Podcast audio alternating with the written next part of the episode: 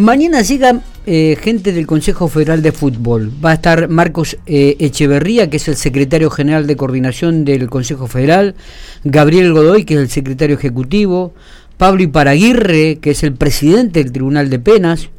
Va a estar el ex árbitro Sergio Pesota, reconocido a nivel nacional, Claudio Chopolo del Departamento de Fútbol Femenino y Damián Dupeliet que es el gerente de sistema. Todo esto van a estar mañana aquí en General Pico. Vamos a preguntarle al presidente de la Liga Pampeana, Luis Ovín, a qué se debe esta visita de toda esta comitiva del Consejo Federal. Luis, buen día, ¿cómo estamos? ¿Qué tal? ¿Cómo estás? Un saludo para vos, Miguel, y para todo tu audiencia. El gusto, como siempre, es nuestro, Luis. Eh, bueno, llegan este, del Consejo Federal, ¿a qué se debe esto? ¿Es eh, habitual? Eh, no, no es tan habitual, ¿eh? es, eh, es algo especial, pero se debe eh, más que nada a la decisión que tomó la Liga Pampeana de empezar a jugar sus torneos oficiales bajo el sistema Comet. Este, eso es todo un, salto al, a lo desconocido de parte de todos nosotros. Y también mía, ignoro este tipo de cosas. ¿Cómo es el tema? A ver, Luis, contame. Eh, el, COMET es un sistema internacional que mm, como mínimo sirve, eh, se le da un, para hacértelo en argentino, un número de DNI al, al jugador. con ese con ese carnet eh, va casualmente ayer un, un, chico este, de acá de Federal Pico que está este, en, en Italia me pidió con, con su DNI que le diéramos la tenía que presentar digamos la trayectoria de él aquí en, en Argentina y en Paraguay y este vos mm, mm, ponés ese DNI y en ese sistema salta que había jugado en no sé qué equipo de Paraguay en Tigre este en de Argentina en fin todo, todo el currículum de él. Eso por un lado para el jugador.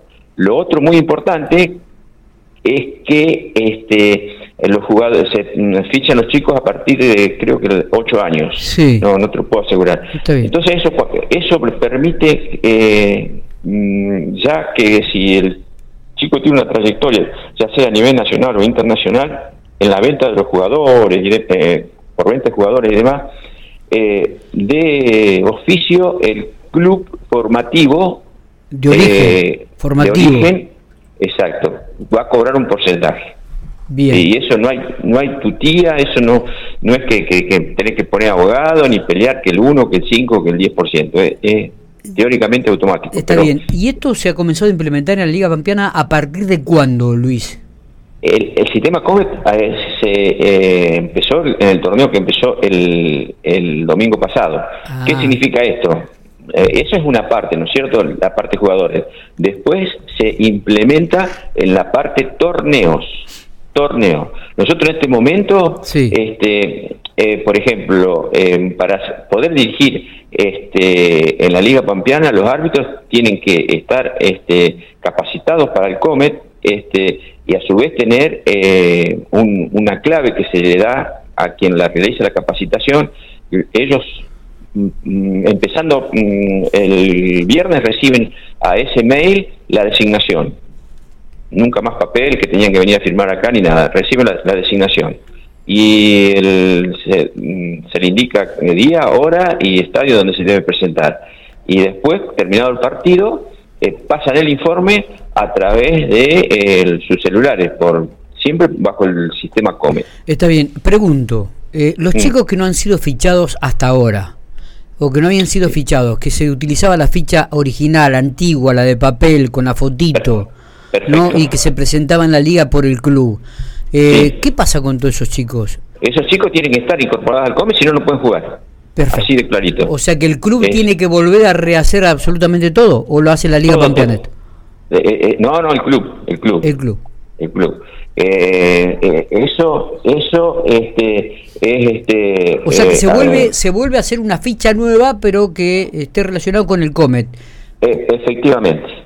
Con, este carnet, con, con, este con este número que se le otorga nuevo al, chico para eh, eh, sí tiene tres, después hay tres alternativas para encontrar al jugador por el nombre por el, el número de documentos por el número de comet o el código está bien este, Entonces, antes, por ejemplo, la lista de buena fe había que mandarla por mail y demás. Ahora, la lista de buena fe este, eh, sale eh, a través del Comet. Los, los jugadores que vos tengas incorporados en la para jugar en primera. O sea que cada, que cada club, perdón, que, digo, para entender, que, cada club, que cada club tiene el sistema ya incorporado en su computadora, en una computadora X, donde suma todos los chicos de cada una de las categorías, a los cuales le otorga un número de código, y esa es un es una fuente de consulta de que va después a la Liga Pampeana.